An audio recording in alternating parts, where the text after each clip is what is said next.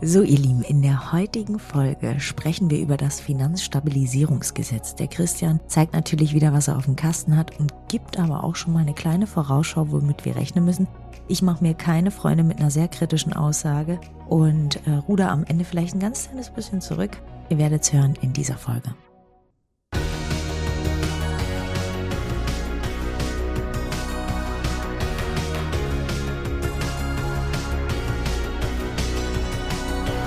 Partner dieses Podcastes ist die Bludenta GmbH mit dem Flash Zahnaufhellungssystem. Ihr lieben Mäuse, wir haben heute ein Thema gewählt, was für ganz viele unheimlich spannend sein wird. Und zwar das Finanzstabilisierungsgesetz. Die wenigsten wissen, was es so richtig damit auf sich hat und kennen eigentlich auch nicht so richtig die Konsequenzen, die sich daraus ergeben. Deshalb fragen wir heute den Experten Christian. Der wird uns ein bisschen Nachhilfe geben zu dem Thema. Ich freue mich drauf. Christian, erzähl doch mal. Ja, Anne, das ist wirklich ein interessantes Thema, Mhm. mit dem man sich wirklich zu spät aus unserer Sicht äh, beschäftigt hat. Mhm. Aber ehrlich gesagt, es ist ja immer erst da, wenn man es merkt. Ne? Wie so eine Klimakrise oder Mhm. wie so ein Krieg. Wenn Krieg jetzt irgendwo in Südostasien ist, den merkt man hier auch nicht. Aber wenn wir dadurch dann irgendwie keine Gummibärchen mehr bekommen oder irgendwelche Chips werden nicht mehr angeliefert, dann merken es wir. Und Mhm. so ähnlich ist es, dass in Äthiopien jetzt irgendwie Bodentemperatur 55 Grad sind und da wächst schon seit Jahren nichts mehr. Mhm. Das merken wir erst hier, wenn es alle möglichen Überschwemmungen und so weiter gibt, dass es da irgendwo ein Klimathema gibt. Und so ist es mit dem GKV Finanzstabilisierungsgesetz. Und ich möchte heute nicht auf Budgetierung und so weiter angehen. Wer sich dafür interessiert, das habe ich mit Stefan Helker mal tiefer gelegt in einer Praxisflüsterer-Episode. Mhm. Ich möchte mit dir heute mal über das, was da kommt, sprechen, was natürlich jetzt gemündet ist für das Jahr äh, 23 und das Jahr 24 in dem GKV Finanzstabilisierungsgesetz. Und ähm, zwar insgesamt Big Picture 17 Milliarden fehlen in der gesetzlichen Krankenversicherung und diese 17 Milliarden, die nicht durch äh, Beitragsfinanzierung, Beitragseinzahlung gedeckt sind, müssen refinanziert werden. Und diese 17 Milliarden setzen sich aus 14,5 Milliarden Bundeszuschuss zusammen. Das heißt, der Bundeshaushalt wird umsortiert. Das heißt, aus irgendwelchen Einnahmen oder Schulden, die der Bund macht, sortieren die schon mal 14,5 Milliarden hier rein. Dann müssen die Apotheker so ein bisschen was zusteuern. Dann gibt der Bund noch ein Darlehen über eine Milliarde. Das heißt, sind wir bei 15,5 Milliarden. Dann müssen die Hersteller von Arzneimitteln einen Abschlag in Kauf nehmen von 5 Prozent. Dann gibt es das Pflegebudget wird da äh, nochmal angepackt. Dann werden unter anderem am Ende des Tages auch Zahnarzthonorare angepackt. Wir haben es mal ausgerechnet, das müssten, man weiß es nicht genau, wie viel auf die Zahnärzte fällt, aber das wären durchschnittlich von 0,5 bis 0,75 des Umsatzes der Zahnarztpraxis. Das sind nachher irgendwie was bei 150 bis 225 Millionen, die da der Beitrag oder die Beitragsleistung der Zahnärzte zu diesem GKV Finanzstabilisierungsgesetz ist. Okay, also das ist einfach so. Das wird sich halt auch nicht ändern lassen. Kurz zusammengefasst, richtig? Ja, das ist so. Also die Pandemie, die wird wieder aus den Büchern rausgehen und auch die bestellten Impfdosen, auch wenn wir sie nicht benutzen, die werden irgendwann bezahlt und irgendwann bestellen wir keine mehr nach und dann haben wir ein paar Milliarden mehr. Dann sind es halt nicht 17 Milliarden, dann sind es mal ein paar Jahre 13 Milliarden oder 14 Milliarden, bis es dann wieder auf 20 oder 25 oder 30 Milliarden hochgeht. Denn das grundlegende oder das darunter, das zugrunde liegende Problem ist ein anderes. Das ist, wir haben 86 Millionen Leute und wir haben jedes Jahr mehr Rentner oder mehr Leute, die in die Rente gehen, äh, als Leute, die in den Arbeitsmarkt eintreten. Wir sprechen aktuell von einer Lücke von ungefähr 500.000 Leuten. Das heißt, wir haben 500.000 Beitragszahler weniger versus Beitragsempfänger oder Leistungsempfänger. Und wenn man sich die Demografie anschaut, dann wird das in den nächsten Jahren eher so sein, dass wir in Richtung 1 Million, 1,5 Millionen hochgehen. Und auf der anderen Seite leben die Menschen länger. Das heißt, wir können auch jemanden, der 65, 70 oder der 90 ist, nicht mehr die künstliche Hüfte verwehren. Nur weil die Aussichten eines 90-Jährigen noch vielleicht sechs Jahre zu leben ist, kann man ihn nicht, nicht mehr leben lassen oder nicht mehr gesund leben lassen. Das heißt, unsere Gesundungs- oder unsere Gesunderhaltungskosten steigen signifikant und die Beitragszahler werden weniger. Das heißt, das große Bild wird einfach so sein, dass wir sehr, sehr viel mehr Unterdeckung in den nächsten Jahren generieren werden, als wir es jetzt schon haben. Und äh, meines Erachtens wird es nach diesem kleinen Corona-Tipp, wird es dann in Richtung eher 2030 auf 30 Milliarden oder mehr hochgehen. Glaubst du, dass man dementsprechend vielleicht auch mal, auch wenn es nicht Teil dieser Folge eigentlich ist oder Inhalt dieser Folge, dass man eigentlich das Krankenkassensystem dahingehend auch mal ändern müsste, dass genau die Punkte, die du gerade angesprochen hast, wir immer mehr unser Gesundheitssystem belasten, weil die Menschen älter werden, aber auch deutlich an Krankheiten zunehmen. Also wenn wir uns Diabetes anschauen, Herz-Kreislauf-Erkrankungen, dann ist die Tendenz einfach wahnsinnig steigend und die Kosten werden immer höher. Die Krankenhäuser stehen wahnsinnig an der Wand, das muss man auch ehrlich sagen. Die schreiben eigentlich so gut wie nie schwarze Zahlen, die versuchen irgendwie durchzukommen. Deshalb werden ja ganz, ganz viele kleine Krankenhäuser auch geschlossen. Und ich will gar nicht in diese, in diese Thematik zu weit reingehen. Vielleicht machen wir da nochmal eine extra Folge. Aber glaubst du, dass sich da an den Krankenkassen generell was ändern sollte? Und ist es realistisch, dass sich etwas ändert? Also der zweite Teil ist sehr einfach. Ja, es ist sehr realistisch, dass sich was ändert, weil es unfinanzierbar ist. Mhm. Wir können es nicht finanzieren. Ne? Der Bund gibt schon fast 100 Milliarden für also Zuschuss zur Rentenversicherung. Die Pflegeversicherung, die lange noch Erträge erwirtschaftet hat, weil noch nicht so viele drin waren und es wurde jahrelang eingezahlt, macht auch schon eine Unterdeckung. Wir hangeln uns von einer Unterdeckung zur nächsten und es ist ganz, ganz schwierig, das in irgendeiner Art und Weise so fortzuführen.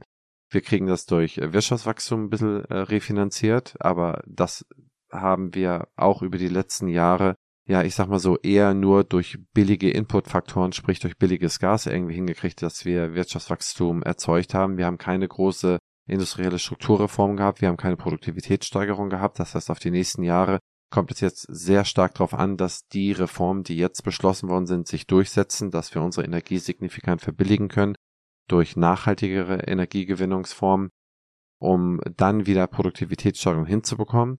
Aber auf deine konkrete Frage, äh, Punkt zwei ganz eindeutig, es wird sich etwas ändern. Punkt eins, wie wird sich's ändern?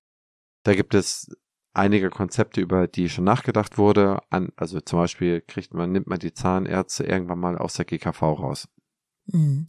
Das wird nie so sein, dass ein Katalog komplett rausfliegt, ohne dass da ein Ersatz geleistet wird, sondern vielmehr wird es dann zum Beispiel den Zahneuro geben ne, dass für jeden Bürger ein Euro oder zwei Euro im Monat so als eigener Topf für seine äh, Zahngesundheit in ein Versicherungssystem eingezahlt wird, was dann sozusagen über die Jahre die GKV ablösen könnte oder die zumindest die Zuzahlung ersetzen könnte.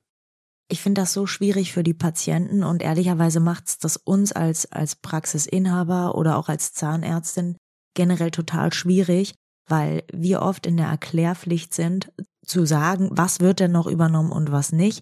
Und ich glaube, ich fände hier einen geraden Cut sogar angenehmer, wenn man sagen würde, man gliedert sie komplett aus, man würde es komplett privatisieren.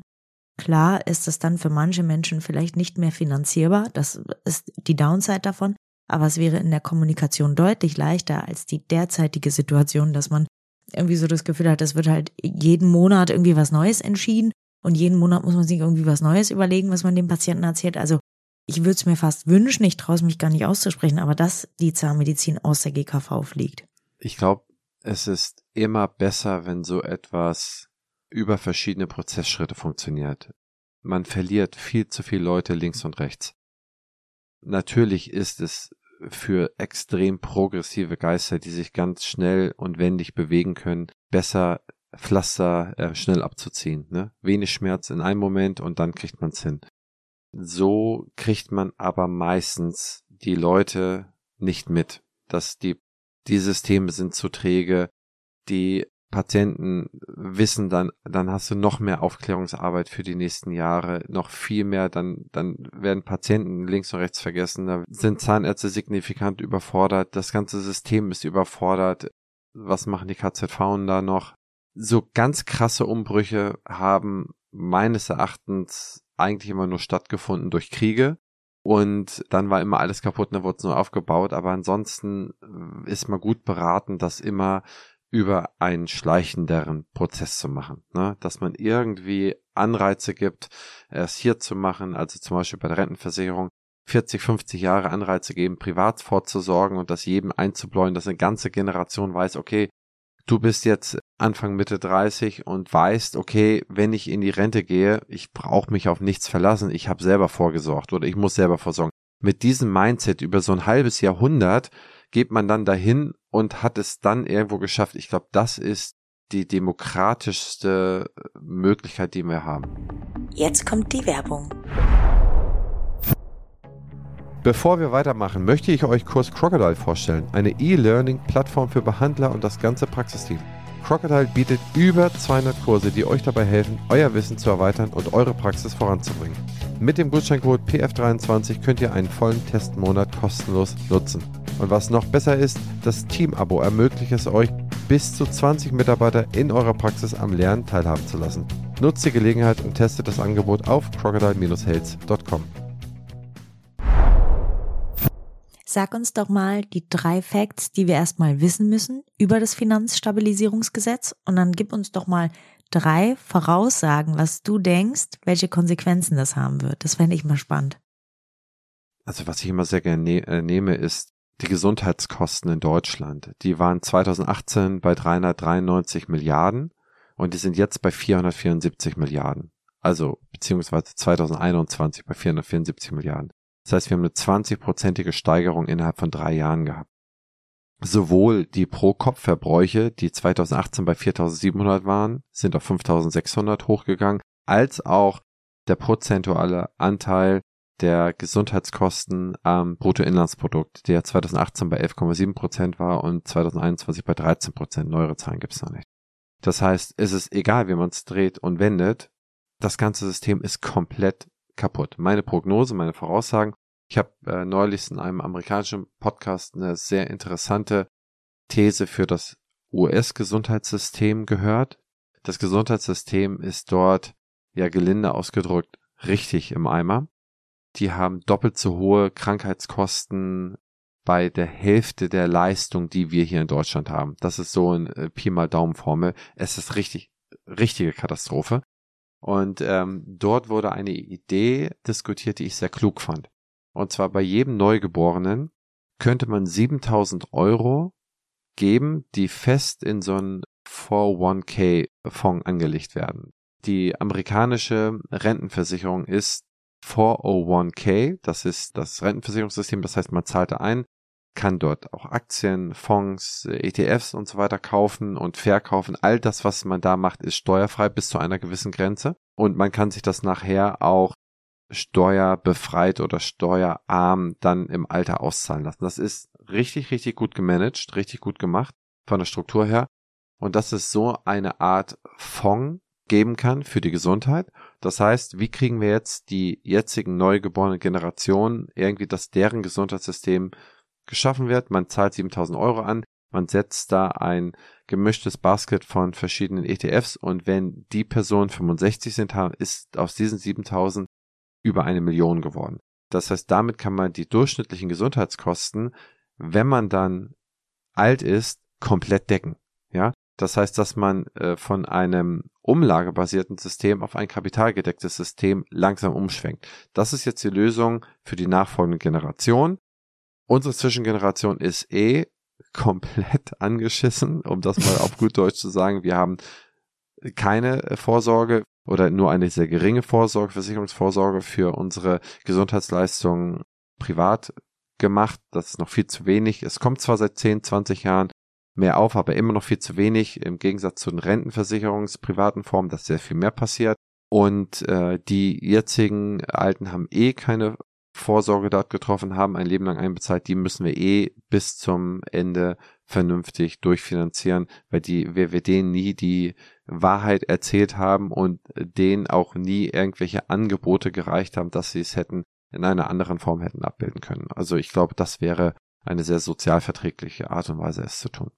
Jetzt ist es ja so, dass ganz, ganz viele Zahnärzte gerade auf die Straße gehen. Ich kriege auch ständig irgendwie Mails, ob ich das nicht mal posten kann und teilen kann. Und ich habe mich da immer so ein bisschen zurückgehalten und ich mache mir wahrscheinlich mit der nächsten Aussage auch nicht so viele Freunde, aber ich finde es halt einfach lächerlich, wenn, wenn wir auf die Straße gehen und für, für mehr GKV-Leistung oder für die bestehenden GKV-Leistungen protestieren, Es gibt halt andere Themen, wo ich das total nachvollziehen kann, dass man auf die Straße geht. Aber das ist ein ganz komisches Signal, was wir unseren Patienten senden, finde ich. Und ich fühle mich damit halt einfach überhaupt nicht wohl. Und ich verstehe die Kollegen, deren Praxiskonzept einfach gerade am Zusammenbrechen ist und die, die da richtig drunter kämpfen. Ich kann das nachvollziehen. Ich glaube aber trotzdem, dass das nicht der richtige Weg ist. Wie siehst du die Sache? Ja, da sagst du, da sagst du etwas, was mich da auch irgendwie immer so ein bisschen antriggert. Ähm, wenn man auf die Straße geht, dann will man ja, wir hatten ja eine der vorherigen Folgen, so äh, Halo-Effekt, ähm, mhm. und man will ja ein Signal setzen. Und welches Signal setze ich? Und äh, wenn jetzt die Studentenproteste sind, welches Signal setzen Studenten? Wir haben zu wenig Bildungseinrichtungen, das ist zu teuer. Man berührt die Bevölkerung damit und die sagen, ey, das ist genau richtig. Ich gehe zu meinem Landrat hin und sage, ey, das ist nicht in Ordnung oder zu meinen äh, Bundestagsabgeordneten. Man empört die Leute damit. Man mhm. empört, dass das nicht richtig ist. Ja. Und das versucht man ja über viele Wege. Man hat es damals äh, bei diesen, äh, ich weiß, Pegida oder so, diesen, äh, die, diesen Demonstrationen da in Dresden, die von der AfD und so weiter. Man hat immer versucht, man Signaling zu machen und Leute zu empören. Oder Black Lives Matter. Black Lives Matter auf der anderen Seite. Es ist in jeder, in jeder Couleur. Das heißt, man mhm. erreicht mit Themen, die ganz, ganz viele berühren. Und wir, mhm. wir sind eine Kohorte und wir arbeiten in einer Kohorte, die vom öffentlichen Eindruck her als außerordentlich privilegiert gilt. Und ich weiß nicht, wen wir damit empören wollen, wen wir oder wie wir es hinbekommen wollen, da die Leute hinter uns zu bringen, dass die Leute Briefe an ihre Bundestagsabgeordneten schreiben, was sollen sie wählen? Wie sollen sie sich da wehren? Also mir fehlt da so ein bisschen die Handlungsanweisung, mir fehlt da so ein bisschen, warum sollte das BMG, wenn man das über die nächsten Jahre sieht, wo wir massive Probleme in der Pflege haben, ne? wo wir nicht wissen, wie wir die Leute drehen und so weiter. Und dann haben wir hier eine Kohorte.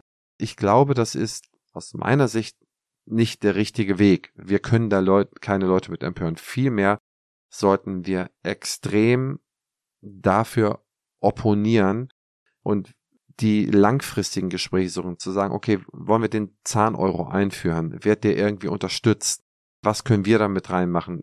Welche Versicherungssysteme gibt es da? Was sind faire Versicherungsleistungen? Vielleicht haben wir die Chance über, wir haben so viel Kapital gebunden in den Versorgungswerken, wir sind eine, eine Macht sozusagen. Gibt es nicht die Möglichkeit, dass man, ich spinne jetzt, mhm. dass man eine Zahnzusatzversicherung, eine so eine Bürgerversicherung ich möchte die Volksversicherung sagen, das ist so Bildzeitungsniveau, mhm. aber so eine äh, Zahnbürgerversicherung macht, wo man sagt, okay, das liegt in jedem Wartezimmer aus, das muss vielleicht privat mhm. geschlossen mhm. werden und wir machen irgendwie so einen Versicherungsverein auf Gegenseitigkeit wie die DBK, mhm. äh, der dann irgendwie auch von den Versorgungswerken oder so mitgetragen wird, die sollen auch Geld verdienen, aber das Geld bleibt dann sozusagen bei den Zahnärzten, aber dass man dann frühzeitig über jetzt die nächsten zehn Jahre eine massive Aufklärung der Bevölkerung macht, dass sozusagen unser Einkommensdelta dadurch irgendwie aufgefangen wird.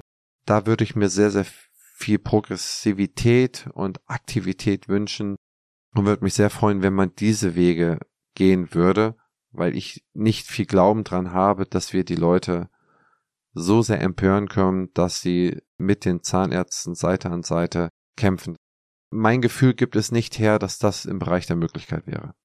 Nee, ich glaube auch, dass wir eher das Gegenteilige damit bewirken. Und genau, was du angesprochen hast, es gibt diesen Stereotyp Zahnarzt und wenn der jetzt auf die Straße geht und jetzt nicht mehr den Ferrari, sondern nur noch den Porsche fahren kann, weil das ist das, was die Menschen denken, dann machen wir uns damit eher noch mehr unbeliebt, habe ich das Gefühl, ne?